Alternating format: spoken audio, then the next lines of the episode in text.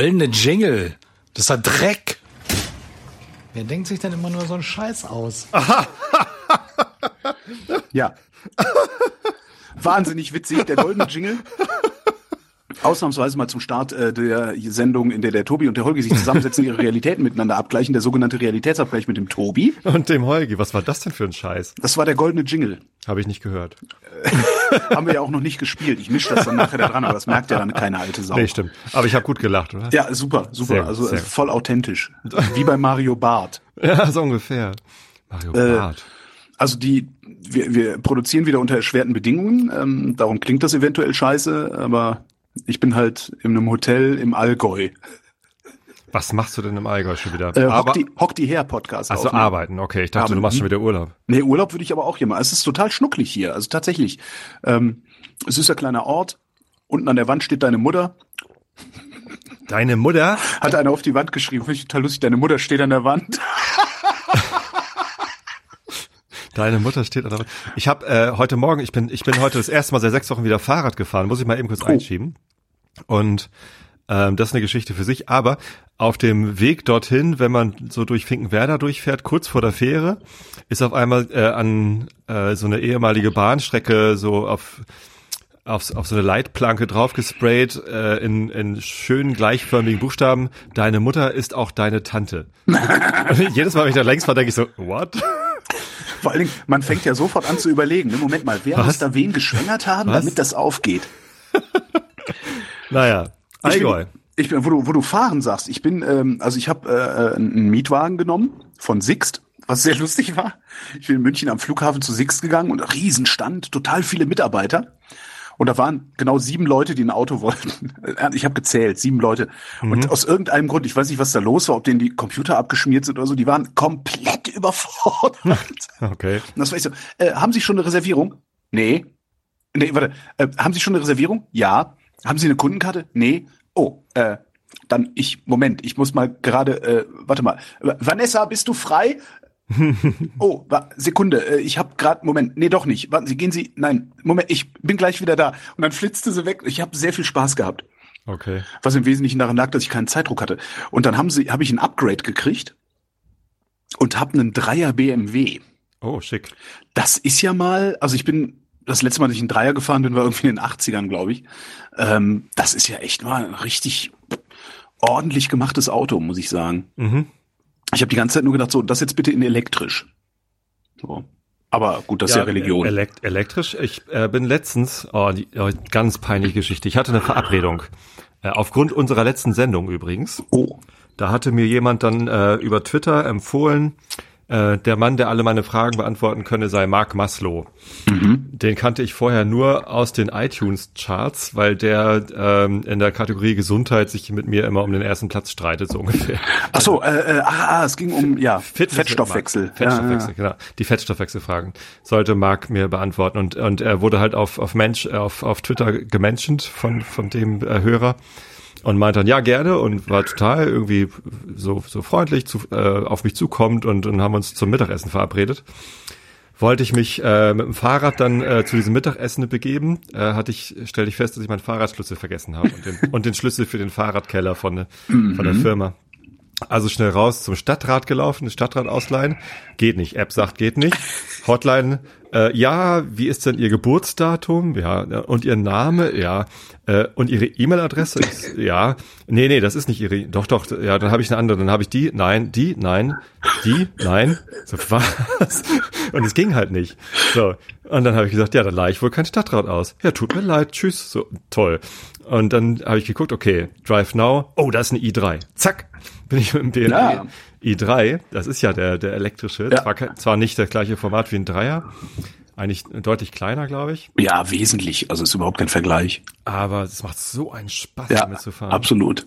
Was keinen Spaß gemacht hat, ist, wenn man sich einen Drive Now auslädt, ausleiht, muss man das ja auch irgendwo parken. Leider hatten wir uns in, an, an den Schanzenhöfen verabredet und da war nirgendwo Fehler. ein Parkplatz, wo ich, ja, toll, dann bin ich, Darum nehme ich zu bestimmten Uhrzeiten gerne diese Car2Go, weil die haben Smarts. Damit Ja, kriegst du eher einen Parkplatz. naja, Allerdings- allerdings ist daraufhin die Verabredung geplatzt. Oh, peinlich, peinlich. Jemanden kennenlernen und gleich die erste Verabredung klappt nicht, weil ich, weil, weil man so, also Ja. und das, das klingt ja auch noch so Bist ja verheiratet. der, der Hund hat meine Hausaufgaben gefressen. Also Stimmt. das ist ja irgendwie so, hallo? Ich habe mit meinem Drive Now keinen Parkplatz gekriegt. Was ja Car2Go neuerdings macht, vollkommen absurd. Also ich meine, der, der, der große Vorteil von Car2Go ist, dass sie Smarts haben. Ne? Und neuerdings haben die halt A-Klasse Mercedes. Was erstmal, also vom Gefühl her, wenn du da einsteigst, schämst du dich, also ein Fremdschämen. Ein bisschen weil du denkst, anders als smart, ne? Bitte? Naja, vor allen Dingen, also vor allen Dingen ein bisschen anders als Mercedes. Also das ist, ich habe wirklich noch nie in einem mieseren Benz gesessen als in der aktuellen A-Klasse. Also das ist wirklich unfassbar. Das gesamte Armaturenbrett ist in so einem so einem Autoscooter-Kirmes-Design irgendwie gehalten.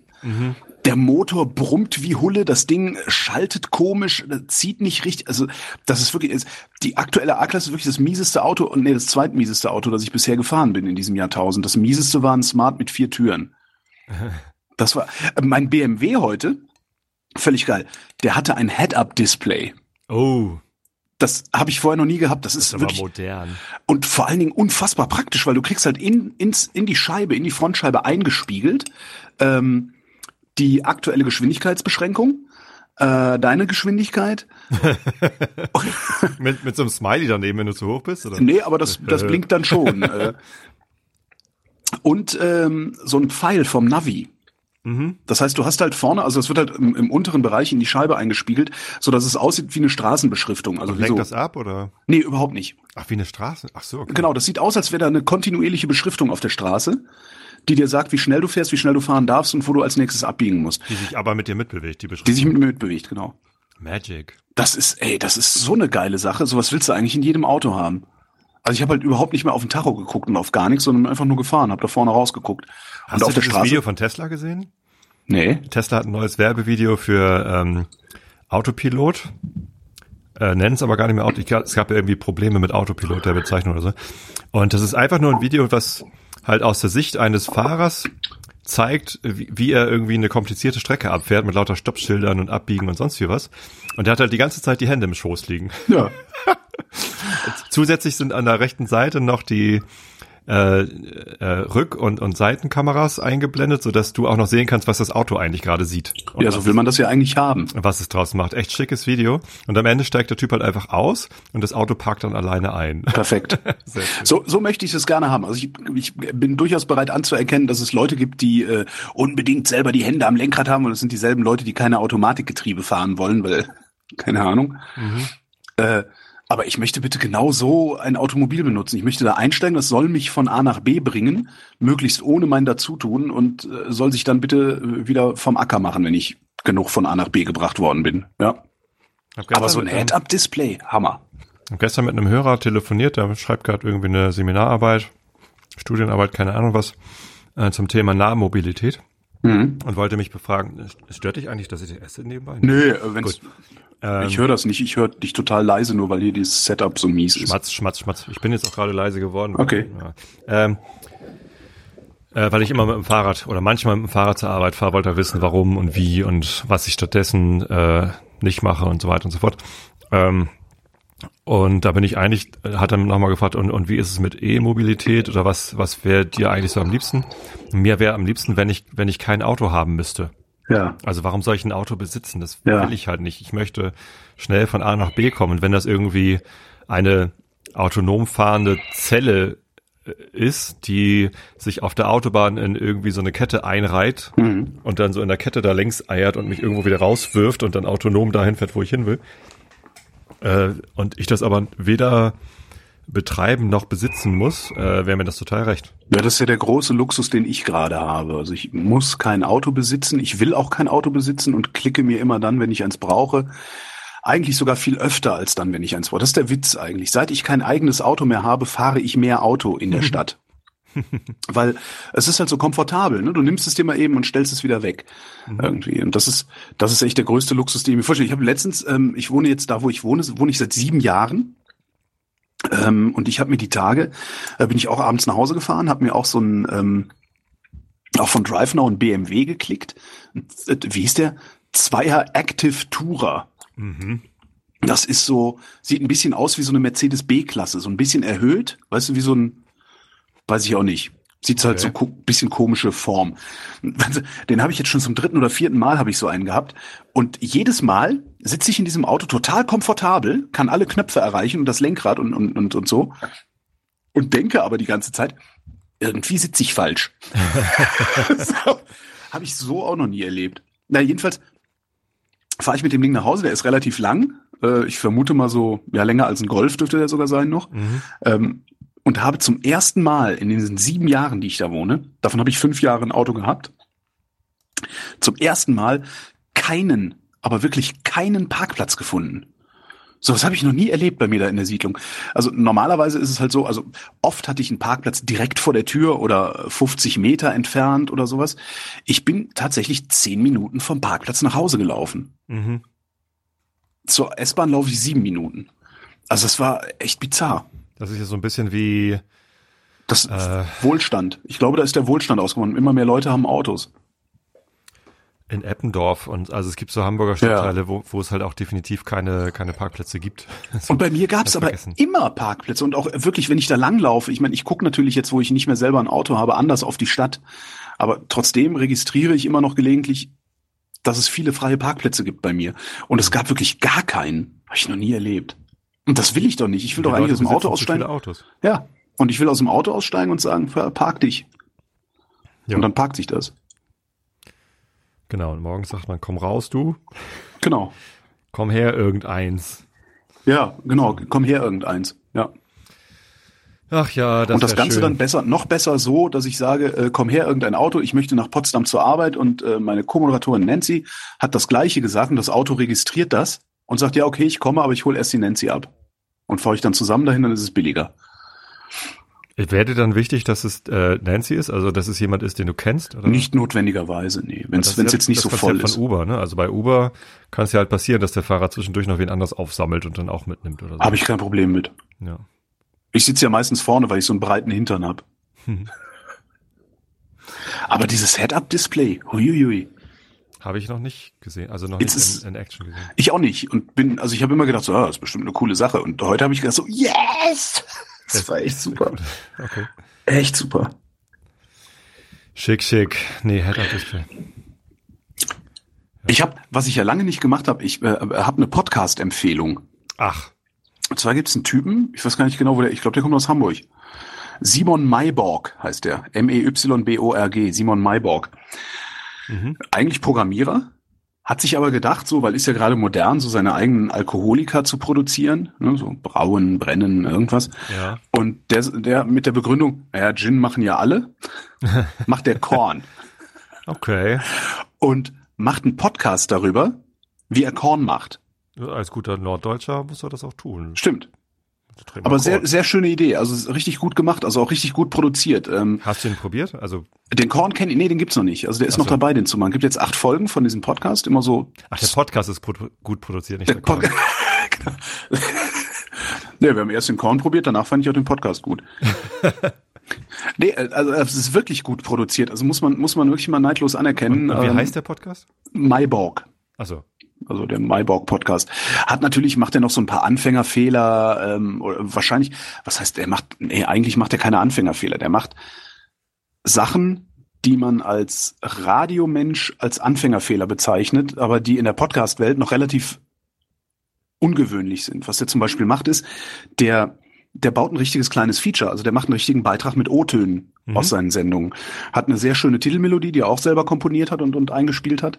Ähm, und erzählt halt äh, seine Geschichte. Ne?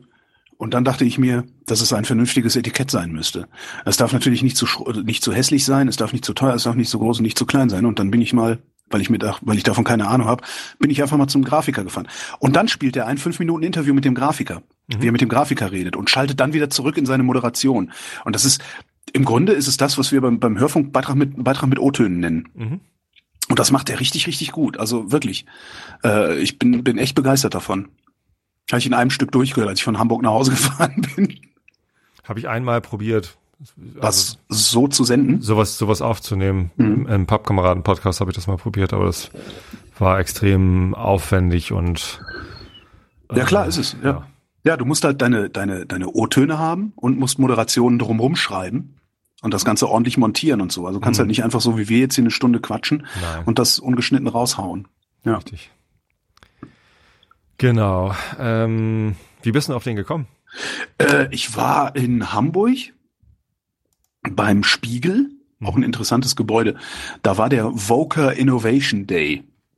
Im, So. im neuen Spiegelgebäude? Genau, da Wo, wo so die, äh, die, die Treppen so schräg durchs Ja, genau. Innenhof Mhm. gehen. Ja, ist geil, oder? ja, hatte was. Ich fand das schick. Obwohl es schon mich auch schon wieder ein bisschen, also ich fand es schon ein bisschen zu steril alles. Kennst du das alte Spiegelgebäude? Nee. Mit der alten Kantine? Nee. Da haben sie ja die, äh, die war irgendwie denkmalgeschützt oder irgendwie, irgendwie war das halt ein Aushängeschild auch, weil man die halt von draußen sehen konnte, die alte Spiegelkantine. Mhm. So komischen Lampen und so. Und die haben sie jetzt in dem neuen Gebäude so äh, mittendrin wieder aufgebaut quasi, beziehungsweise die, die eine Wand halt so gestaltet, wie es halt in der alten Spiegelkantine war. Oh. Da in der Mitte das Café, ich weiß nicht, ob dir das aufgefallen ist, dass irgendwie Nee. so in der Mitte so ein, äh, so im fünften Stock, keine Ahnung, was irgendwo in der Mitte ist halt so ein, so ein offener Bereich, da nach innen offen, äh, wo dann, wo man sich einen Kaffee holen kann und da ist so ein Teil der alten Spiegelkantine wieder, wieder hingestellt sozusagen. Nee, ich habe nur im. Erdgeschoss und im ersten Stock mich aufgehalten. Ah. Ja, jedenfalls war da Voker Innovation Day. Was ist das? Äh, ja, halt so Netzleute treffen sich und kontakten und netzwerken und erzählen sich gegenseitig Sachen in Workshops und sowas. mhm. Und da hatten sie mich gefragt, ob ich nicht ein bisschen was über Podcasting und äh, äh, Monetarisierung und so erzählen könnte. Mhm. Was sehr interessant war. Also irgendwie eine, eine sehr interessante Erfahrung, weil da Ach so, für dich interessant. für mich interessant, ja. Für die Dein- anderen hoffentlich auch. Also Talk. die drei, mit denen ich hinterher geredet hatte, fanden es interessant. Ich hätte mir gewünscht, dass äh, wir insgesamt mehr Zeit gehabt hätten, weil es ging nur eine Stunde. Mhm. Ähm, und was ich wirklich sehr mir fehlt gerade ein Adjektiv. Ein bisschen schade fand, war, ich hatte das Gefühl, dass die meisten, die da saßen, war eine recht große Gruppe, ich glaube 25 Leute oder sowas, die meisten, die da saßen, sind mit der Frage ans Podcasten gegangen, wie man damit Geld verdienen kann. Ja, also wie muss ich das Naja. Ding, wie muss ich das konzipieren? Also wie was waren das für Leute? Waren das Medienleute? Alles, Selbstständige Freiberufler? alles Mögliche. Also wirklich alles Mögliche, aber eher Medienleute natürlich, weil es ist halt so Digital Media gewesen. Also ich werde ja auch immer gefragt, so äh, wie wie machst du? Also das das ist halt viel Zeitaufwand und so und wie wie kriegt man das vor sich selbst argumentiert oder oder wie, wie lohnt sich das? Und für, Ja. für Leute, die halt irgendwie nicht wie ich eigentlich einen, einen Vollzeitjob haben, der irgendwie für die fürs Einkommen sorgt. Ähm, die fragen sich dann natürlich schon, so wie kann, könnte ich mir das leisten? Äh, das ist aber wieder eine andere Frage, ne? Also Mhm. das ist, ähm, ich hatte das Gefühl, also als würde es da wirklich so was ähnliches, so, so so ein bisschen vielleicht auch einen Paradigmenwechsel geben. Weil diejenigen, die sich fragen, könnte ich mir das leisten, das so zu machen, wie du das machst, deren Prämisse ist ja eher, ich will senden. Mhm. Ja? Ich will, ich will senden und irgendwie muss ich das, äh, muss ich das in mein, ja, irgendwie in, in, in, in in mein Budget äh, reinkriegen, weil ich sonst, ja. Da hatte ich eher das Gefühl, dass die Leute sagen, ich will Geld verdienen und Podcasting ist ein gutes Ding. Okay. Also die haben zwar Bock, Sendungen zu machen oder irgendwie sowas. Oder, oder haben so eine, genau, Goldgräberstimmung. Und die haben, also, so ein bisschen kam mir das so vor. Und das, das fand ich halt, was soll denn das? Das fand ich halt ein bisschen schade. Ähm, Interessant. Also ja, wie absolut. kommen die denn auf die Idee? Naja, da- du musst ja nur mal in die, in die Presse gucken. Podcasting ist halt jetzt einfach gerade der heiße Scheiß.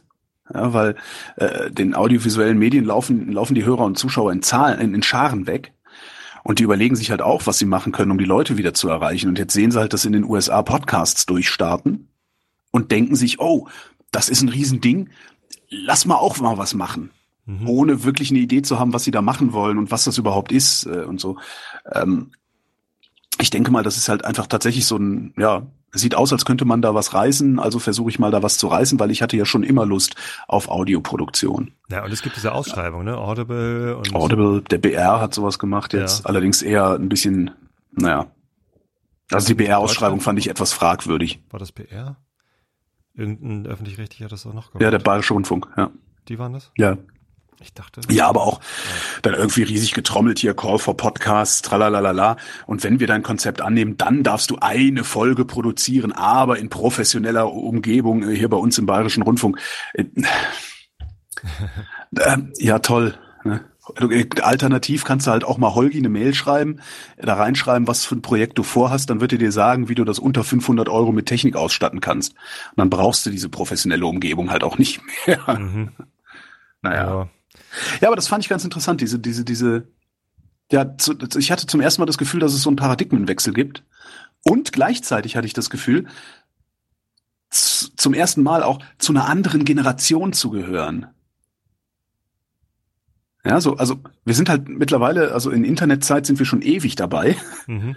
Und äh, das sind halt total viele äh, zwischen, was weiß ich, 25 und 35, die jetzt erst gerade starten damit.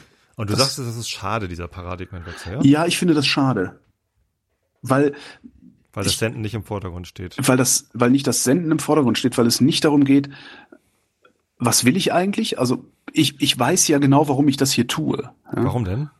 Ähm, ich weiß es gar nicht. Das, das, äh, äh, äh mir reicht ein Leben nicht. Ähm, ich, ich habe auch lange gebraucht, um das rauszufinden. Äh, mir reicht es nicht nur ein einziges Leben zu leben und es gibt nicht viele Möglichkeiten, innerhalb eines Lebens mehrere zu leben. Eine davon ist Schauspieler zu werden. Mhm.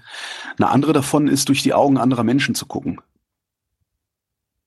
Okay. Und das ist, was ich hier tue. Auch wenn ich selber sehr viel rede, natürlich. Das heißt, du guckst gerade durch meine Augen? Zumindest, zumindest äh, blicke ich in Teilen auf die Welt durch deine Augen, ja natürlich. Mhm. Merkst du nicht diesen Druck auch äh, hinter okay. der Stirn? Den Malkovic, Malkovic? Ich, ich wollte dich eh schon lange mal fragen, wie es deinen Augen eigentlich geht, aber jetzt wirst du es ja selber spüren. Mhm. Äh. Also das und und ich habe halt so, ich hatte so ein bisschen das Gefühl, als würde da eine Generation nachkommen, die ja eher sowas, also die nicht, die nicht sagt, ich mache Sendungsentwicklung, weil ich eine schöne Sendung machen will. Also ich habe eine Idee und ich will die entwickeln, sondern es fühlt sich ein bisschen so an, als würden da Leute kommen, die sagen, ich mache eine Produktentwicklung.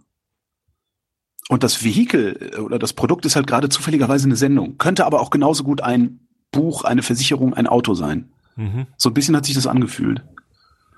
Und das fand ich etwas schade, weil ich. Äh, ich finde das sehr interessant. Also ähm, das ich habe mich letztens gefragt, was eigentlich mein Ziel beim Podcasten ist. Also ja. insbesondere beim Einschlafen-Podcast, wo ich mich irgendwie alle zwei Wochen mittlerweile abends hinsetze und eine Stunde monologisiere. Naja, das ist ganz einfach. Das ist halt, the show must go on.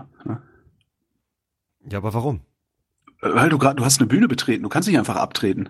Das stimmt. Also das, das, das geht halt nicht. Also das ist eine Motivation, aber das ist nicht der Sinn. So, warum habe ich denn angefangen? Also Selbstdarstellung ist natürlich ein großer Teil davon. Klar. So, aber Selbstdarstellung, Anerkennung. Natürlich ist auch, wenn ich, wenn ich sehe, wenn ich auf mein Konto gucke und sehe, hey cool, es gibt Leute, die zahlen mir dafür was, ich kann davon leben. Ähm, äh, das bedeutet natürlich auch was. Das heißt ja, dass ich irgendwas richtig mache. Dass, dass das, was mhm. ich tue, ohne dass mir irgendjemand anders dabei geholfen hat, dass das in irgendeiner Form ja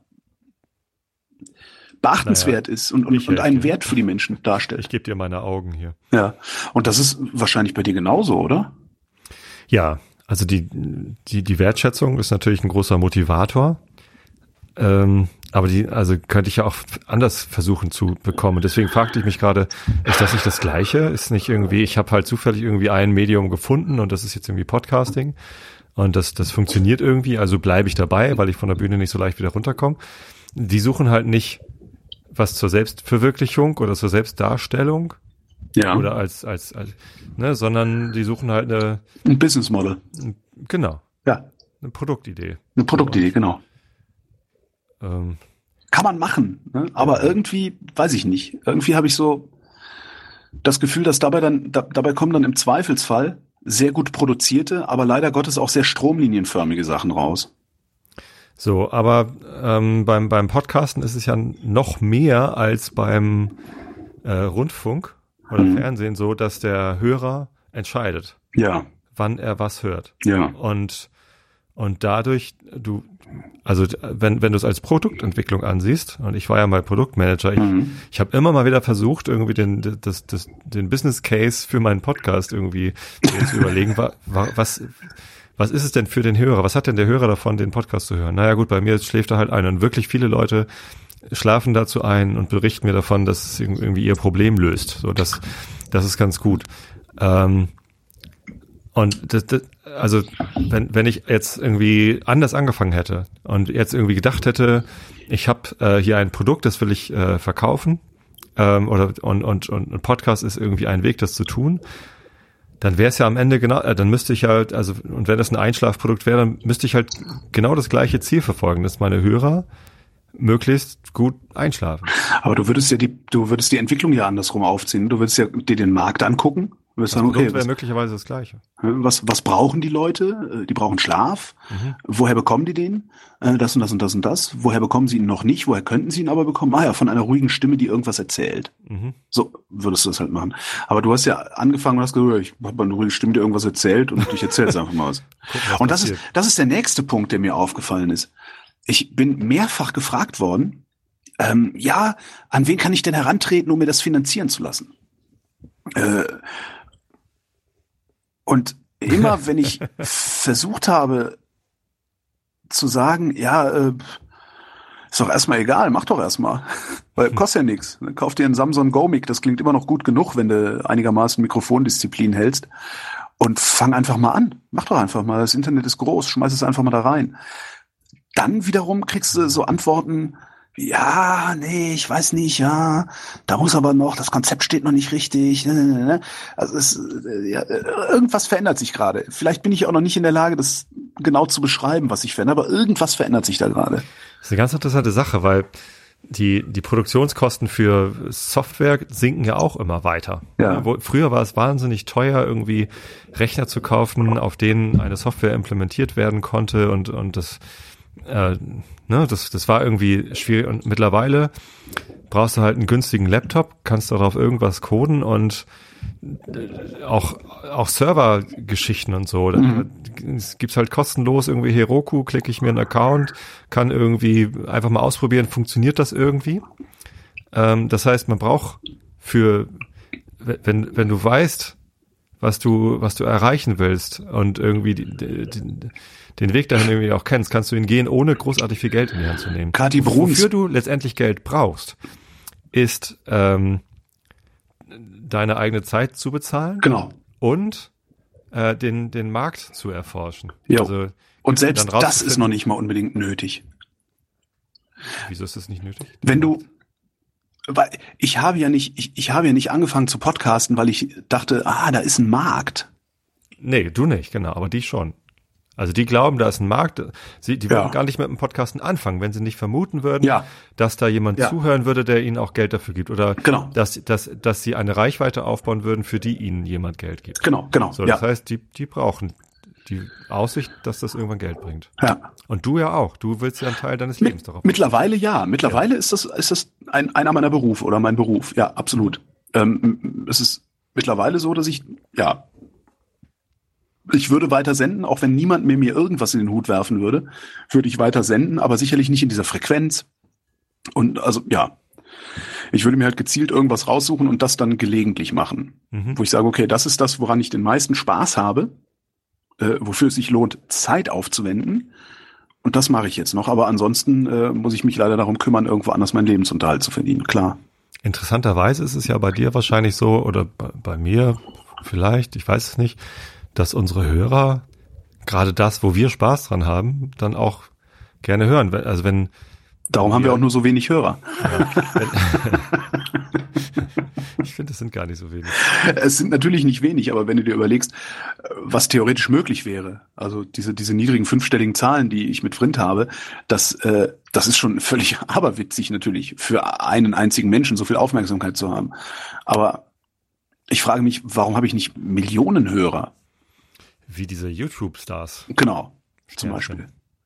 Aber da könnte man wahrscheinlich auch ewig drüber. Was ich eben sagen wollte, Kati Bruns, ähm, muss man gucken. Äh, es ist die, die hat so ein Buch geschrieben, das, das da geht es um, um, um Jobs und darum, dass man äh, äh, Entrepreneur werden sollte. Die hat gesagt, und das ist halt wirklich richtig, noch nie in der Geschichte der Menschheit war es so leicht, deinen eigenen Scheiß zu machen. Ja. Und trotzdem macht's niemand. Und trotzdem warten alle auf irgendwas. Mhm. Und sitzen da in ihren Bürojobs und so. Also, muss man gucken, äh, Twitter, Kati Bruns. Interessant. Ist ganz, die schreibt oft auch dummes Zeug. Also so ein bisschen, ein bisschen überliberalisiert ist die, aber äh, meistens sehr, sehr schlaue Sachen. Die hatte ich kürzlich, äh, hatten wir die im Interview äh, im Radio. Das war, sie ist ganz interessant. Die wollte ich auch nochmal ausgiebig befragen irgendwann für Vrind. Mhm. Wo ich Also- gerade sagte, Hamburg, Hamburg äh, äh, Workshop. Ich, ich, ich habe sowas, ich mache sowas ja eigentlich nicht. Ne, so äh, Vorträge halten kann ich ja nicht. Na, hast du doch jetzt irgendwie, das, das Thema hatten wir doch gerade. Nein, aber ich habe ja keine Vorträge gehalten. Ne? Also bei allem, wo ich war, ich habe keine Vorträge gehalten, sondern bin Ja. mit den Leuten in Dialog getreten. Und ich war jetzt kürzlich in äh, äh, Paderborn an der Uni, Paderborn, Paderborn, Paderborn. weil ich da auch gefragt wurde, ob ich vorbeikommen kann und was über Podcast, Medienproduktion und so erzählen könnte. Und habe halt auch gesagt, so, oh Gott, oh Gott, naja, kein Vortrag kann ich nicht. Aber der, der, der, der wissenschaftliche Mitarbeiter, der mich da eingekauft hat, war super entspannt, meinte, nee, du kommst einfach hin, erzählst so ein bisschen, was du machst und so.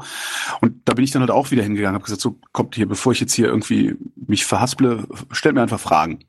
Und habe dann anderthalb Stunden lang mit diesen Studenten da gequatscht, waren auch irgendwie 30, 35 Leute oder so. Und äh, grotesk niedriges Honorar dafür bekommen. Wirklich, das war, ich, ich, ich, weiß gar nicht, wann ich das letzte Mal, also Fahrtkosten musste ich auch noch selber bezahlen.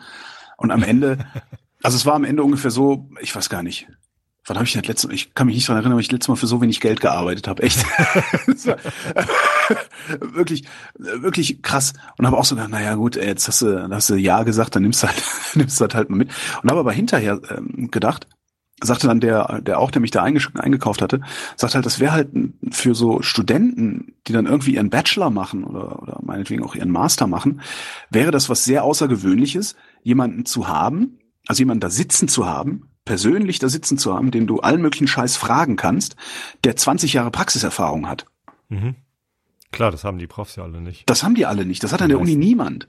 Und das war und und äh, das könnt ihr ruhig weitererzählen. Ich habe da lange drüber nachgedacht und habe mir dann gedacht, Moment mal, das ist doch eigentlich eine ziemlich gute Sache, wenn du, wenn ich sowieso 20 Jahre, ich habe 25 Jahre Praxiserfahrung um Himmels willen, äh, wenn ich wenn ich das irgendwie jüngeren Leuten vermitteln kann in so einer in so einer Situation, dass ich dachte, okay, die nächste Uni, die mich fragt, ob ich vorbeikomme, für die arbeite ich auch für so wenig Geld. Mhm. Und ich, ja, also falls jetzt irgendwer zuhört, der gerade irgendwie Medienwissenschaften studiert oder so und sich denkt, eigentlich wäre das mal schön, einen Praktiker da zu haben, äh, fragt mich gerne an. Ähm, zum Selbstkostenpreis mache ich es nicht. Am Ende muss ein bisschen was übrig bleiben, aber äh, für Universitäten und sowas würde ich das echt billig machen, weil ja, warum denn nicht, mein Gott? Die, die wollen doch was lernen, dann sollen sie auch was lernen. Ich habe das bei mir am Arbeitsbereich, wo Ja. ich promoviert habe, da habe ich das letztens gemacht. Äh, letztes Jahr zur Weihnachtsfeier. Ja. Ähm, da war vorher Oberseminar und da war ich dann eingeladen, habe ich da einen Vortrag gehalten über das, was ich so die letzten zehn Jahre gemacht habe. Und das war ähm, auch sehr spannend, dann zu gucken, was kommen denn da für Fragen von den, Ja. von den Studenten, weil die meistens auch schon ein bisschen Praxiserfahrung haben, weil die arbeiten halt nebenbei dann schon irgendwas oder bauen sich schon was auf oder so. Dann machen halt nur noch ihr blödes Diplom. Nee, mittlerweile ist es gar nicht mehr Diplom, sondern Master dann oder, oder, oder, nee, Bachelor. Master machen die meisten ja schon aus dem Beruf heraus. Ja. War trotzdem gut. Habe ich nicht mal was für gekriegt. Doch, Glühwein, Glühwein hinterher. Na, immerhin. immerhin. Na gut, ich war halt echt einen ganzen Tag unterwegs und das ist, ich meine, fahr mal von, von Berlin nach Paderborn. Da bist du halt Ja. vier, vier Stunden hin, vier Stunden zurück. Auf der Rückfahrt dachte ich, ah, ich nehme den Zug, der früher in Berlin ist. Und die Verbindung bestand dann, das habe ich erst gemerkt, als ich eingestiegen bin, daraus, dass ich zwei Stunden S-Bahn gefahren bin. Ach du Scheiße. Alter, ich hab, mir hat noch, noch nie so der Arsch wehgetan. Wie kann man denn? Also mir tut jetzt gerade der Arsch tierisch weh vom Fahrradfahren. Alter, ey, sechs Wochen nicht gefahren. Ich bin völlig oh, durch den Wind. Ich, außer, außer aus dem Training. Das ist unglaublich. Also auf der Rückfahrt dachte ich, ich kipp gleich um. Ja, aber das ist doch normal. Und jetzt Also, tut mir der Arsch weh. Ja. Ich bin auch ewig nicht mehr weiter als, was weiß ich, vielleicht zehn Kilometer gefahren oder so. Also, das wird mir auch noch Wahnsinnig schlechten blühen. Schnitt auch gehabt auf der Rückfahrt. Hinfahrt ganz normal, irgendwie 26,5 oder was. Aber Rückfahrt, warte mal eben. Hier heute. Details. 22,9 im Schnitt. Das ist ordentlich. Das ist ge- geschlichen. Also, Ich finde das gut. Also für, für, für meine Verhältnisse ist das super.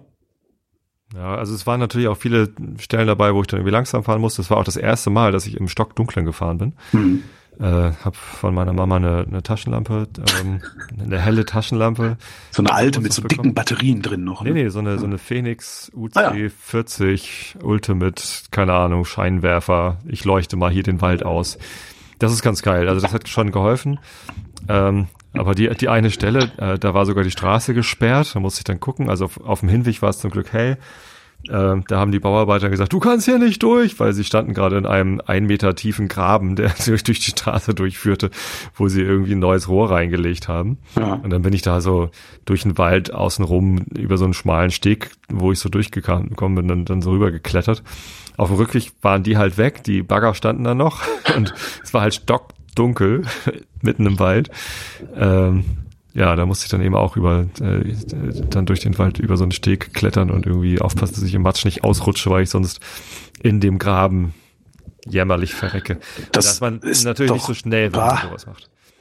Ja. Aber da hätte ich halt keinen Bock drauf. Darum, darum habe ich so Probleme, gerade mit dem Fahrrad zur Arbeit zu fahren, weil ich meistens im Dunkeln zurück müsste und das dann auch äh, entlang äh, acht Kilometer unbeleuchtet an einem, an einem äh, Gewässer entlang und so. Mhm. Das ist mir nicht.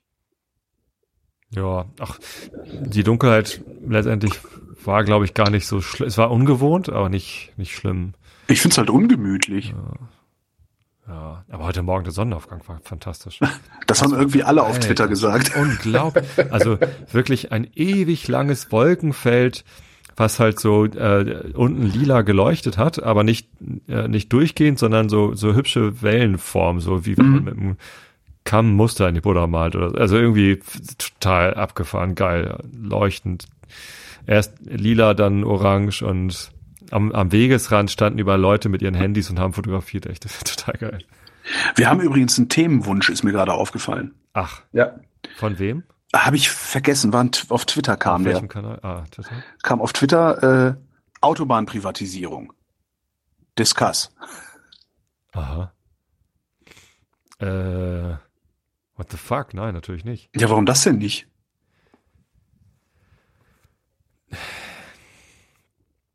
Freie Fahrt für freie Bürger.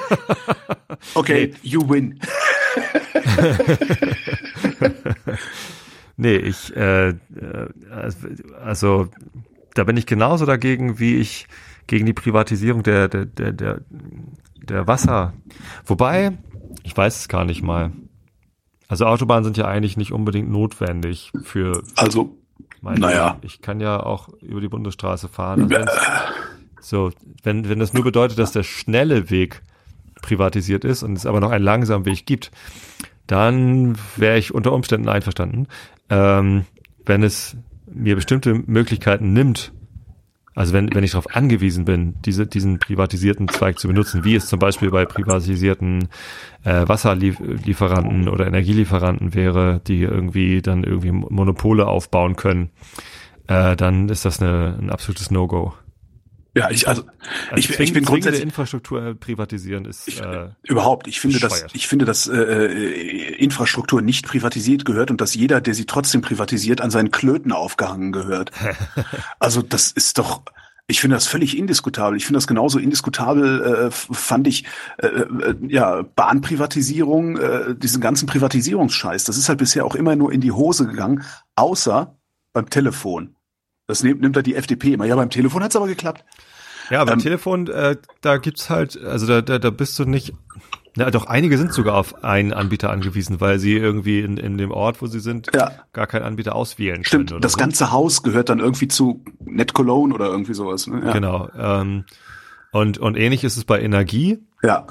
Ähm, kannst du auch kaufen, wo du willst, aber die, die Zulieferung letztendlich läuft dann doch wieder über die. Das ist am, am Ende hast du da mit Oligopolen zu tun, ja. So und äh, und jetzt, jetzt mag man jetzt mag man einwenden, finde ich auch einen richtigen Einwand, dass der Markt besser in der Lage ist, Ressourcen zu verteilen, als es eine Behörde ist.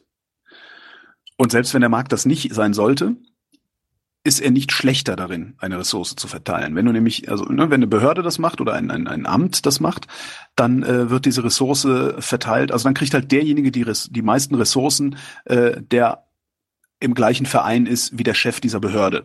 Mhm. Ähm, wenn du den Markt das machen lässt, kriegt derjenige die meisten Ressourcen, der das meiste Geld hat.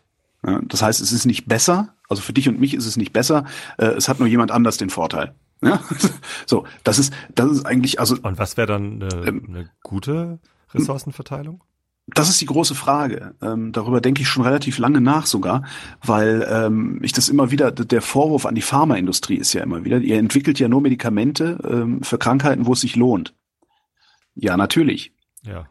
Mit welcher, ne? Wie würdest du das machen, wenn du das, wenn du es nicht dem Markt überlassen würdest, sondern sagen würdest, äh, okay, eine Behörde ist jetzt dafür verantwortlich zu sagen, wo das Geld für die Medikamentenentwicklung hingeht, wird es auch wieder genug Krankheiten geben, die nicht berücksichtigt werden. Es mögen dann andere Krankheiten sein, aber sie werden trotzdem nicht berücksichtigt. Also in der Summe, glaube ich, also statistisch gesehen, glaube ich, macht es keinen großen Unterschied. Ähm, und da ist der Markt dann wenigstens noch ein bisschen transparenter als die Behörde, äh, wo du dem Sachbearbeiter dann einen Präsentkorb hinstellst. Also ich glaube, die Korruptionsgefahr ist in Behörden wesentlich größer. Und ich habe noch keine wirklich sinnvolle Idee, wie man das machen könnte. Vielleicht über sowas ähnliches wie, ja, die Aufsichtsgremien im öffentlich-rechtlichen Rundfunk, die funktionieren zum Beispiel sehr gut. Liquid Democracy. Schwierig, finde ich sehr, sehr schwierig, weil du da wieder das Problem hast, dass derjenige, der die größte publizistische Macht hat, seinen Willen durchsetzt. Mhm. Das ist ja der Grund auch, warum ich gegen Volksabstimmungen bin. Ähm, weil das Ja. Volk hat keine Ahnung, sondern wird das tun, was es am häufigsten im Fernsehen sieht. Ähm, Habe ich auch meine Meinung mittlerweile zu geändert. Ich hatte ja sogar irgendwie vor, vor drei Jahren noch die Anwandlung, irgendwie für den Bundestag zu kandidieren. Äh, im, aus dem Grunde, dass ich irgendwie Direktkandidaten, unabhängige Direktkandidaten besser finde als, als den Parteienklüngel. Letztendlich, äh, wenn sich das durchsetzen würde und in jedem Wahlkreis irgendwie Direktkandidaten äh, Chancen hätten, dann würden halt die Direktkandidaten gewinnen, die am meisten Geld haben, um ihre Werbespots zu kaufen. Werbespots Ja. zu kaufen oder ihre Ja. Wähler zu kaufen. Das denke ich auch. Immer. So, und dann, das ist dann äh, doch wieder ziemlich gefährlich irgendwie. Da bin ich dann doch wieder. Genau. Und das parlamentarische System, was wir haben, also die parlamentarische Demokratie, finde ich da nochmal wesentlich transparenter. Bei aller Kritik, die man daran haben muss. Aber ich finde sie wesentlich transparenter, als es ein System äh, aus Volksabstimmereien haben würde, wo du dann gar nicht so genau weißt, äh, Moment mal, äh, wer übt da jetzt gerade publizistische Macht in, wes in wessen Sinne aus und so. Das finde ich, weiß ich nicht, hab, bin ich nicht mit einverstanden. Es gibt einen, einen belgischen Historiker, der eine sehr gute Reformidee für die parlamentarische Demokratie sich überlegt hat. Ich habe leider vergessen, wie er heißt. Äh, wird gerade ein bisschen diskutiert, also taucht ab und zu mal in den, in den Zeitungen auf äh, dieser Tage. Der schlägt vor, Gesetzgebung, also kein Parlament mehr zu haben, sondern das Parlament im Regelmaß oder sowas per Losverfahren zu bestimmen. Äh, dass der Gesetzgeber praktisch aus tausend Bürgern besteht, die per Los gewählt wurden und die Zeit bekommen, sich sachkundig zu machen, Mhm. um dann über eine Sache zu entscheiden. Für wie lange sind sie dann? Weiß ich nicht. Ausgelost? Der hat, ich glaube, der hat ein ganzes Buch geschrieben. Das müsste man sich dann nochmal genau angucken. Aber das wäre, also so von der prinzipiellen Idee her finde ich das schon mal total gut. Dass man, okay, wir bestimmen jedes Jahr per Los tausend Leute, die sagen, welche Krankheit jetzt erforscht wird.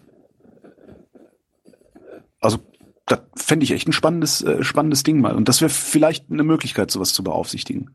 Oder halt solche Gremien, äh, wie gesagt, wie den Rundfunkrat zum Beispiel, auch bei aller Kritik, weil der ist Wie nämlich auch nicht der denn eigentlich? Also wer sitzt da drin? da sitzen drin Vertreter aller gesellschaftlich relevanten Gruppen. Ähm, Okay. Natürlich die politischen Parteien, da sitzt der Paritätische Wohlfahrtsverband drin, da sitzen die Pfadfinder drin, äh, da sitzen die Kirchen drin, äh, ich glaube sogar die irgendein Islamverband ist mit drin. Äh, also das sind schon sehr, sehr viele. Das Problem dabei ist, das ist auch missbrauchbar. Also Roland Koch in Hessen hat sehr gut gezeigt, wie man ähm, das, dieses System auch missbrauchen kann. Also Roland Koch wollte unbedingt einen ähm, Intendanten im hessischen Rundfunk haben, der ein äh, CDU-Parteibuch hat und hat halt so lange gestänkert, ähm, bis der Rundfunkrat um noch mehr gesellschaftliche relevante Gruppen erweitert wurde, die zufälligerweise alle konservativ waren. Und die haben dann, ich glaube, mit einer Stimme Mehrheit sogar damals diesen, diesen äh, Intendant mit dem CDU-Parteibuch dahin gewählt. Ähm, es ist ein schöner Artikel im Spiegel, muss, muss, muss man mal googeln, also es ist ganz spannend. Ähm, die haben das mal so ein bisschen aufgedröselt, wie da so die Machtverhältnisse waren seinerzeit in Hessen. Also es ist missbrauchbar, aber wir wissen vor allen Dingen ja auch, inwiefern die missbraucht werden können und können da auch wieder Schutzmechanismen einziehen. Also man muss sich jetzt auch nur mal angucken, wie der äh, Rundfunkrat des zweiten deutschen Fernsehens zusammengesetzt ist. Das ist halt der pure Missbrauch, der da passiert. Und daraus können wir mittlerweile so viel lernen, wie wir es besser machen können, dass wenn wir so ein Ding mal neu aufstellen würden, wir solchen Einfluss Koch hatte ja damals auch Einfluss auf das, den ZDF-Fernsehrat genommen, dass, dass man solchen Einfluss von vornherein beschneiden könnte. Das, glaube ich, würde ganz gut gehen. Könnte man überlegen, äh, auf welchem Wege, bei welchem Autobahnbesitz äh, Zustand wir am schnellsten zu unseren autonom fahrenden Kapseln kommen, die sich auf der Autobahn in einen Zug einreihen.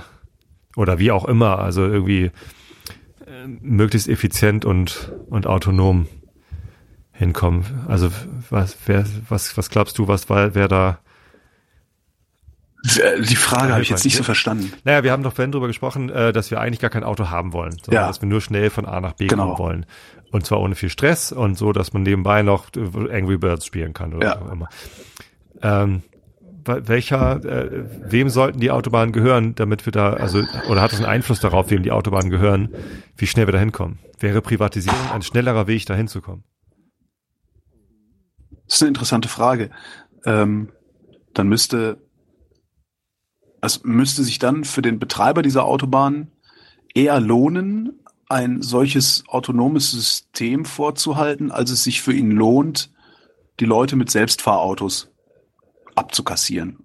Und mhm. das heißt, ich glaube, dass ein privater Betreiber das nicht befördern würde, sondern er würde das alles äh, möglichst günstig einrichten und dann so lange auf Verschleiß fahren, bis es kaputt ist und dann den Staat für die Kosten aufkommen lassen. Das ist ja das, was da normalerweise passiert bei solchen Privatisierungen oder auch Public-Private Partnership, also wenn es die öffentliche Hand und ja. private zusammen machen. Ja. Ich denke, dass wir da als schnellstes hinkämen, wenn das äh, in der ne, die öffentliche Hand machen würde. Wenn der Gesetzgeber so einen Quatsch beschließt. Wenn der Gesetzgeber so einen Quatsch beschließt. Der Gesetzgeber sollte sowieso viel öfter was beschließen, was viele Menschen als Quatsch halten. Äh, vor allen Dingen immer dann, wenn es sinnvoll ist. Und es gibt sehr viel, so dieses Ding, äh, keine Verbrennungsmotoren ab 2030. Finde ich absolut sinnvoll. Da muss die Autoindustrie halt mal in die Pushen kommen. Und das heißt ja nicht, dass du ab 2030 deinen Verbrennungsmotor nicht mehr fahren darfst. Das heißt nur, dass es keine, keine neu zugelassenen ja. gibt. Wo ist das Problem? Ja, probier's halt naja, halt aus. Was das soll das? Das würde bedeuten, dass die, äh, dass die Autoindustrie bis 2030 ihre komplette ja. Produktion umstellen muss. Genau. Und wer es nicht schafft, geht halt unter. So ist der Markt. Ja. Weil sie ja, greifen ja sowieso ständig. Schafft, kann halt nur noch exportieren. Die Autoindustrie, genau. Und die Autoindustrie, die, die, die, die, die will doch sowieso ständig Markteingriffe haben. So viel Subventionen, wie die fordern, wie die bekommen, äh, das ist doch sowieso völlig lächerlich, wenn die sagen, dass irgendwie eine Gesetzgebung die Verbrennungsmotoren untersagt, dass das ein unzulässiger oder viel zu tiefgreifender Eingriff in den Markt wäre. Ich halte das für lächerlich. Die stellen sich dem Markt doch gar nicht. Die Frage ist ja, auf, auf, auf welch, mit welchem Mechanismus bekommen wir für die Gesellschaft den fortschrittlichsten oder den, den, den, den äh, ja, für wen denn eigentlich? Also für uns, die, die sich eh schon viel leisten können, weil wir irgendwie äh, besser Verdiener. reichen äh, Gesellschaft so. sind und besser Verdiener sind. Ja, gut, vergleichsweise äh, äh, ja auf jeden Fall. Aber ähm, darüber hinaus, wenn man auch in andere Länder schaut, europäisch vielleicht, was ich, äh, wie, wie geht's denn so dem durchschnittlichen Bürger von Rumänien, Moldawien, äh, Italien. so schlecht, also, wahrscheinlich so schlecht, dass er wenig Versicherungen abschließt. Ich habe, ich, wir, wir waren gerade, also ich hatte zum Geburtstag eine, ein Wochenende in Florenz geschenkt bekommen. Ja. Da waren wir gerade und haben äh, ein Pärchen aus Kolumbien kennengelernt im Restaurant. Und er äh, arbeitet, ist Versicherungsvertreter, also nicht Versicherungsvertreter, sondern arbeitet in der Versicherung, so als Sachbearbeiter irgendwie. Und hat so ein bisschen erzählt, wie so die Versichertenquote in diesen äh, südamerikanischen Ländern so ist. Und er sagt halt, äh, dass in Kolumbien die Versicherten, Versichertenquote noch sehr, sehr niedrig sei, äh, weil die Leute andere Probleme haben. ja. fand, ich, fand ich sehr schön. Ähm, ja, vermutlich haben die Rumänen weniger Versicherungen als wir. Naja, aber äh, grundsätzlich ja, aber, könntest du es doch, also, grundsätzlich wäre doch aber die Idee zu sagen. So, sollte, sollte, sollte die Gesellschaft ein, eine Besitzform für die Autobahn wählen, die uns zugute kommt? Oder der Gesellschaft? Und was heißt dann der Gesellschaft? Also wem in der Gesellschaft? Ne, möglichst vielen? Möglichst allen? Möglichst allen. Und genau darum bin ich dafür, die Autobahn in, völlig in der öffentlichen, im Besitz der öffentlichen Hand zu lassen und Benutzungsgebühren dafür zu verlangen. Also ich bin, ich will eine Autobahnmaut, die direkt an den Staat geht. Und nicht an irgendwelche privaten Investoren. Und damit kommt die Autobahn dann nämlich allen zugute. Auch mir, der praktisch nie die Autobahn benutzt, weil er noch nicht mal ein Auto hat. Weil du dann auch nichts dafür zahlen musst. Genau. Und jetzt schreien wieder alle rum, ich zahle schon Kfz-Steuer. Ja, ich zahle, nee, warte, der, die, das, das normale Lamento lautet ja mehr, ähm, der Staat gibt viel weniger für Straßenbau aus, als ich für Kfz, als die Menschen an Kfz-Steuer zahlen. Und dann kannst du mal anfangen zu rechnen, ja, aber was gibt der Staat aus für Polizei, die vorgehalten werden muss, weil du Auto fährst? Krankenwagen, so die vorgehalten Auto müssen, fährst. weil du Auto fährst. Weil du so schlecht Auto genau. fährst. Gesundheitskosten, ja, die das Auto produziert. Feinstaub, alleine nur mhm. Feinstaub, was das kostet. Äh, ich würde sofort, also die Autobahn würde ich gebührenpflichtig machen. Das fände ich gar nicht schlecht, wenn da jeder für bezahlen sollte. Und es ist ja auch, äh, wir waren ja im Sommer, sind wir nach Italien gefahren mit dem Auto. Das ist ja nicht, das, das reißt jetzt nicht so ein riesiges Loch in die Kasse. Es ist jetzt nicht so, dass du dann irgendwie jedes Jahr nochmal 2000 Euro für deine Autobahnbenutzung zahlen musst. Und vielleicht überlegen sich die Leute dann ja sogar, ob sie nicht auch mit dem Zug fahren können. Fände ich cool. Ich bin ja nur gerade vom Zug aufs Auto umgestiegen. Tja. Und fahre regelmäßig Auto. Da möchte ich jetzt bitte, dass du mir jeden Monat 5 Euro Autobenutzungsgebühr zahlst. damit du den Feinstaub aus deiner Lunge genau. filtern kannst. Mhm. Äh, ja, aber welche Besitzform weiß ich nicht. Aber also das, ich glaube, das größte Problem ist wirklich die Gesetzgebung dahinter. Also wie kriegen wir es hin, dass da ein Gesetz gemacht wird, wo du nicht das Gefühl hast, dass sich wieder mal irgendwie die Automobilindustrie äh, über Präsentkörbe und Jobs, die sie dann hinterher verteilt, äh, ihren Willen äh, geholt hat zu Lasten der Allgemeinheit. Weil das scheint mir zu sein, was die Automobilindustrie macht. Ich, ne, warum haben wir kein Dieselverbot in den Innenstädten? Ja, weil die Automobilindustrie Politik an den Eiern hat. Ähm, das, äh, und wenn du jetzt hingehen würdest und sagen würdest, okay, wir losen Leute aus, tausend Leute, ja, bilden da einen Durchschnitt aus der Bevölkerung. Vielleicht bräuchten wir in der Bundesrepublik auch mehr als tausend. Kann ja sein. Die bekommen einen bestimmten Auftrag, mach dich sachkundig und entscheide. Also ich finde Find die ich Regierung geil. und das dann hochskalieren auf Europa würde doch auch gehen. Und dann kommt auch der Rumäne zu. Parlament. Es gibt ja einen, es gibt ja einen gesellschaftlichen Gestaltungsauftrag oder eine Gestaltungspflicht eigentlich ja. für die, für die Regierung. Die, die sollen Einfluss nehmen auf das Morgen, wo wir uns als Gesellschaft hinbewegen. Ja. Das ist ja auch die große Kritik an Europa, dass das nicht passiert. Ja, auch. Es passiert ja nirgendwo. Es hat ja keiner, keiner eine Vision für einen Morgen. Wer hatte zuletzt eine Vision, äh, Vision für morgen? Der Schröder, die äh, SPD, Grün, Schröder, Schröder Fischer. Hartz IV.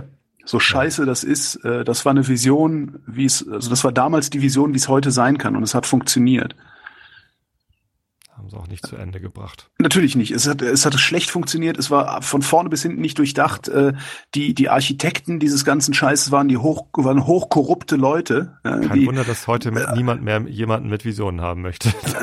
naja, es, man hätte ja damals einfach nur mal auch auf die Mana hören können. Stillstand damals, geht halt nicht so. Und, nee, Stillstand und geht nicht, Rückschritt geht auch bleibt, nicht. Bleibt dieser Gestaltungsauftrag, Gestaltungspflicht würde ich eigentlich eher sagen, dann bleibt ja bestehen. Ja. Ich glaube, die Gestaltungspflicht lässt sich durch, durch Gesetze zwar, ähm, zwar erreichen, aber äh, durch äh, direkte Kontrolle in Form von Behörden dann doch viel besser. Mhm. Und deswegen keine Privatisierung. Mhm. Ja. Und wenn du, wenn du jetzt hingehst und diese Idee von zufällig ausgelosten äh, äh, Parlamentariern oder wie man es dann nennen würde, äh, skalierst auf, auf die EU, ähm, dann bist du nämlich auch relativ zügig da, dass der Rumäne vielleicht Stell dir doch. Vor, der Höcke wird ausgelost. Ja, dann wird halt der Höcke ausgelost. Mhm. Aber da sitzen neben diesem, neben diesem Schnuller-Nazi sitzen dann halt auch noch irgendwie äh, 999 Leute, die vielleicht vernünftig sind. Ja, was wesentlich besser ist als das, was jetzt passiert, wo, wo irgendwie so eine komische Schwachmatenpartei äh, die gesamte Medienlandschaft der Bundesrepublik vor sich hertreibt. Mhm. So dass es, wenn du vom Ausland aus auf, auf Deutschland guckst, aussieht, als würde die AfD längst hier irgendwie die Alleinherrschaft an sich gerissen haben. Ähm, ja, nein, aber was, was ich so interessant finde daran ist, stell dir mal vor, du hast, stell dir mal, stell dir mal vor, du hast diesen äh, noch nicht sachverständigen Rat, der sich gefälligst sachverständig zu machen hat, um EU-Entscheidungen zu treffen. Ähm, da sitzt dann ein Rumäne drin. Ne? Der ist immerhin in der Lage, seine, sein, sein, sein, sein Anliegen vorzubringen, seine Probleme zu erläutern. Und vielleicht sitze ja ich da drin und denke mir, ja Mann, mir geht es so gut, dass es für mich überhaupt kein Problem ist, zehn Prozent abzugeben. Mhm. Und ich glaube, dass äh, es für das ganze Land kein Problem wäre, zehn Prozent abzugeben. Genau darum entscheide ich jetzt einfach mal in deinem Sinne, damit du zehn Prozent mehr hast diese Leute gibt es ja. Es ist, es ist ja nicht jeder so, so, so egoman und, und, und nur auf seinen, seinen eigenen persönlichen Vorteil oder den, den Vorteil seines Landes fixiert. Und es gibt ja unendlich viele Menschen auch in der Europäischen Union, die begriffen haben, dass wir eine Familie sind. Und nur weil dein einer Onkel so doof ist und nicht mit Geld umgehen kann, mein Gott, ey, dann kann er halt nicht, dann ziehen wir halt mit durch. Wir sind stark genug als Familie. Ich glaube, dass dieser Gedanke viel weiter verbreitet ist, als, als, als, als es den Anschein macht. Ähm, wenn dieser und, Gedanke aber so, so weit verbreitet wäre, warum gibt es dann keine Bewegung, die das auffängt? Weil die Industrielobbyisten in den Parlamenten zu viel Gehör finden. Naja, ähm, wenn wenn es denn so wäre, mhm. dass, dass, dass die Pluralisten und Kommunisten, wie, wie, ich ja, weiß nicht, wie man Dass wir Kommunisten, würde, wir Kryptokommunisten. Dass, wenn wir Kryptokommunisten tatsächlich eine Mehrheit hätten, warum gibt's dann keine politische Macht, die, die das auffängt, uns, uns anspricht, äh, uns repräsentiert und dann eben auch gewählt wird von unserer Mehrheit? Sehe ich nicht. Ich glaube nicht, dass wir eine Mehrheit sind.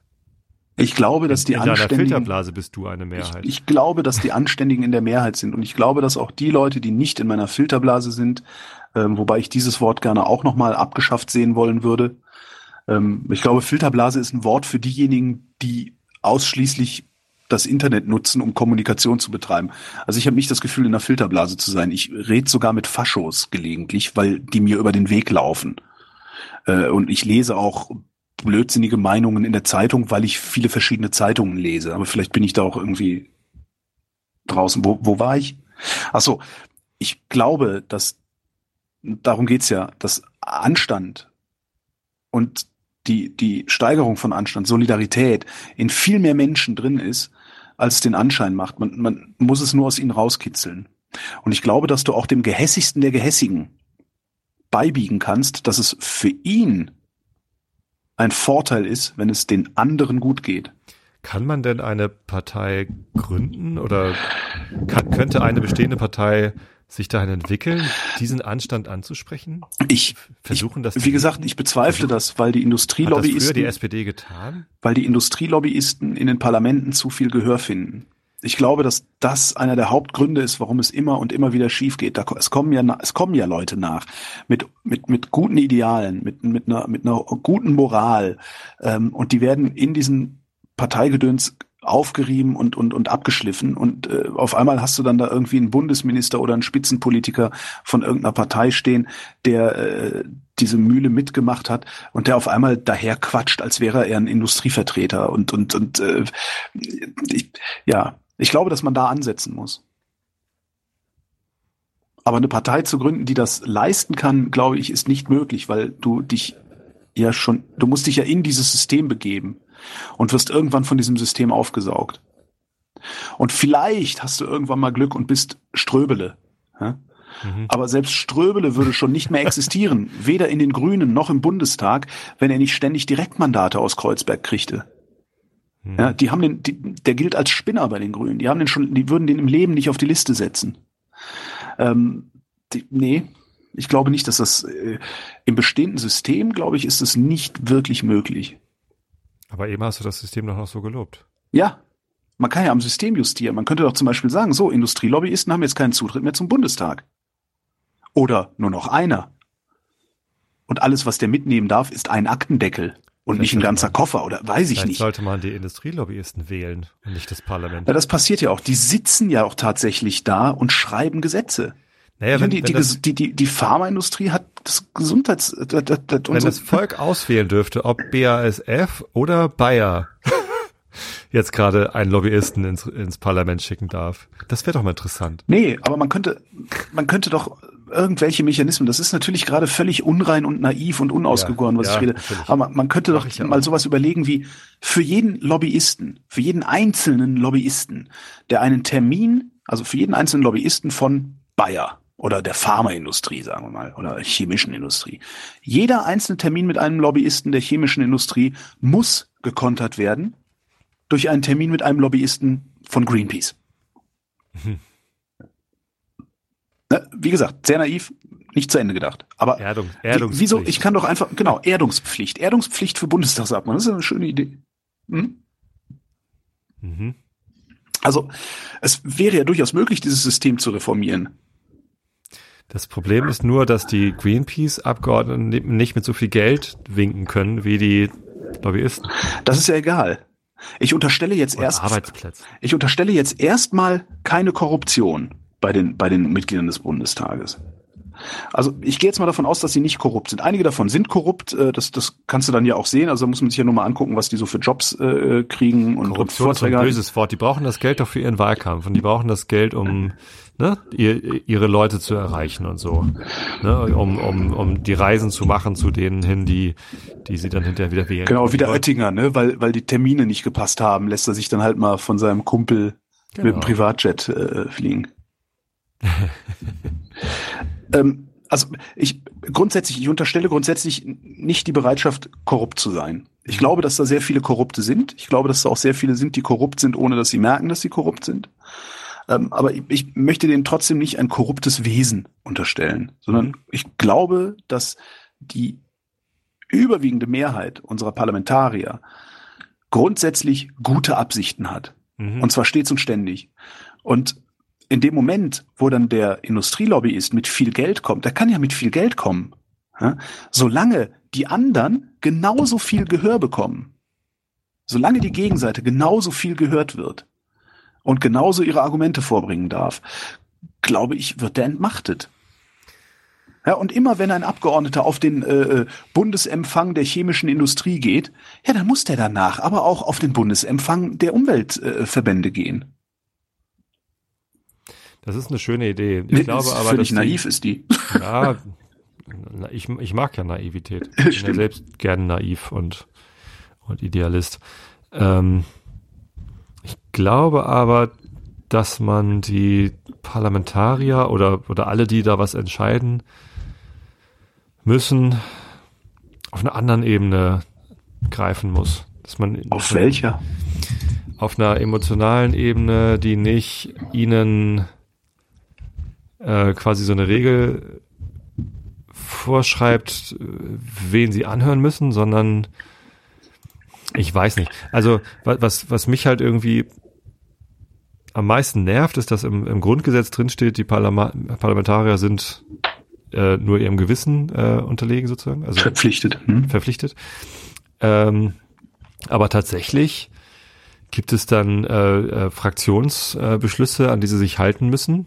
Klar haben sie an diesem Fraktionsbeschluss mitgewirkt, aber äh, wenn, wenn da irgendwie eine Mehrheit in der Fraktion ist, dann muss die, die Minderheit schon mal irgendwie äh, dann mitstimmen. Und dann gibt's den, den Koalitionsvertrag, wo dann äh, wieder dann eigentlich auch die, die, die, fast Mehrheit von den anderen, wenn die auch dagegen wäre, also letztendlich werden doch alle, alle überstimmt. Und auf einmal äh, wenn, wenn, wenn diese Minderheiten in den Fraktionen der Koalition einfach mal mit der Opposition stimmen würde, würde was ganz anderes passieren.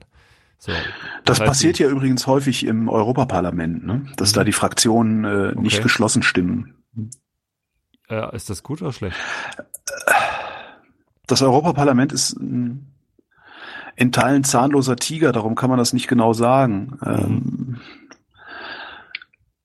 ich also wenn man ich, sowas wie ich, Koalitionszwang verbieten würde.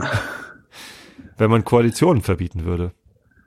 So, wenn, wenn es keine absolute Mehrheit gibt im Bundestag, ja, dann, dann setzt euch halt irgendwie zusammen. Jemand müsste dann eine Regierung vorschlagen, die dann vom gesamten Parlament getragen werden. Ja, aber dann hast du halt einen ständig, ständigen Regierungswechsel, ne? Weil dann schlimm? bilden sich immer wieder neue, neue informelle Koalitionen, mhm. die immer wieder die Regierung austauschen. Die muss ja nicht ausgetauscht werden. Man kann halt in der einen Sache entscheiden die zusammen, in der anderen Sache entscheiden die anderen zusammen. Und die Regierung führt das aus. Ja. Ich glaube nicht, dass es zu einem ständigen Regierungswechsel führen muss. Es führt halt dazu, dass in der Regierung äh, alle du bräuchtest, vertreten sein müssen. Du bräuchtest halt einen Mechanismus, der verhindert, dass ständig die Kanzlerin abgewählt wird. Weil auf einmal die zwei Drittel Mehrheit des Bundestages Angela Merkel doof findet, wählen die die halt ab. Da darfst du nie vergessen, es sind alles Menschen. Ne? Mhm. Irgendwas stört mich an der Idee, ich weiß aber nicht was. Aber kann auch sein, dass ich einfach nur zu, da, zu strukturkonservativ bin. Ich, ich bin da zu wenig erfahren. Es gibt, es gibt Regierungen, die mit wechselnden Mehrheiten funktionieren. Ich glaube, Dänemark hatte sowas mal. Belgien hatte ja auch irgendwie ein Jahr lang gar keine Regierung. Ne? Geht auch. Wofür braucht man das überhaupt? Können wir nicht ohne Regierung? Ach ja, ich weiß es nicht, ich weiß es nicht. Wie sind wir jetzt dahin gekommen? Keine Ahnung. Äh, Weiß ich echt nicht. Ach genau, über diesen, diesen belgischen Historiker äh, so, mhm. und so weiter. Ja. Ey, wir können jetzt auch aufhören, glaube ich. Eine Stunde ist eh voll. Wir haben uns doch gerade ein bisschen verrannt. Ich bin auch voll. Du bist auch bist voll. Ich bin noch nicht voll. Nee, ich habe zu viel getrunken irgendwie, merke ich. Ich rede wieder so viel. Warum trinkst du denn? Weil ich, ich habe eben zum Essen was getrunken, habe gedacht, ach, dann nimmst du dir noch ein Bier mit hoch, oben gibt's ja nichts. äh, ja, Ich habe Schneiderweiße getrunken. Du hattest so viel Werbung für Schneider gemacht und dann Ja. hockt die her. Habe ich jetzt mal dieses Aventinus probiert. Yay. Sehr, le sehr lecker. ja, aber da trinkst du auch zwei Fläschchen von, dann gehst du schlafen. Ne? Ich habe eine halbe getrunken, war, war müde. Wunderbar. Genau, das mache ich gleich noch. Irgendein halbes Bier trinken. Ja. Äh, dann äh, beenden wir jetzt mal die Sendung. Und am Ende spiele ich auch, es gibt jetzt auch keinen Jingle, weil es halt irgendwie Barmer Ersatzproduktion hier. Ich könnte noch das Wetter vorlesen, wenn du möchtest. Das kann ich auch machen. Ja? Zum Beispiel auch. ist es nachts wechselnd bewölkt, örtlich gibt's Nebel oder Hochnebel, im äußersten Westen vereinzelt Regen, Tiefstwerte 9 bis 1 Grad. Morgen am Mittwoch, dem 23. November 2016, Nebelauflösung, nach Nebelauflösung, wechselnd bewölkt, gebietsweise auch sonnige Abschnitte. 8 bis 18 Grad. Die weiteren Aussichten mit Tobi Bayer. Am Donnerstag hochnebelartig bedeckt und trocken, 6 bis 15 Grad. Das war der Realitätsabgleich. Wir danken für die Aufmerksamkeit. Dankeschön.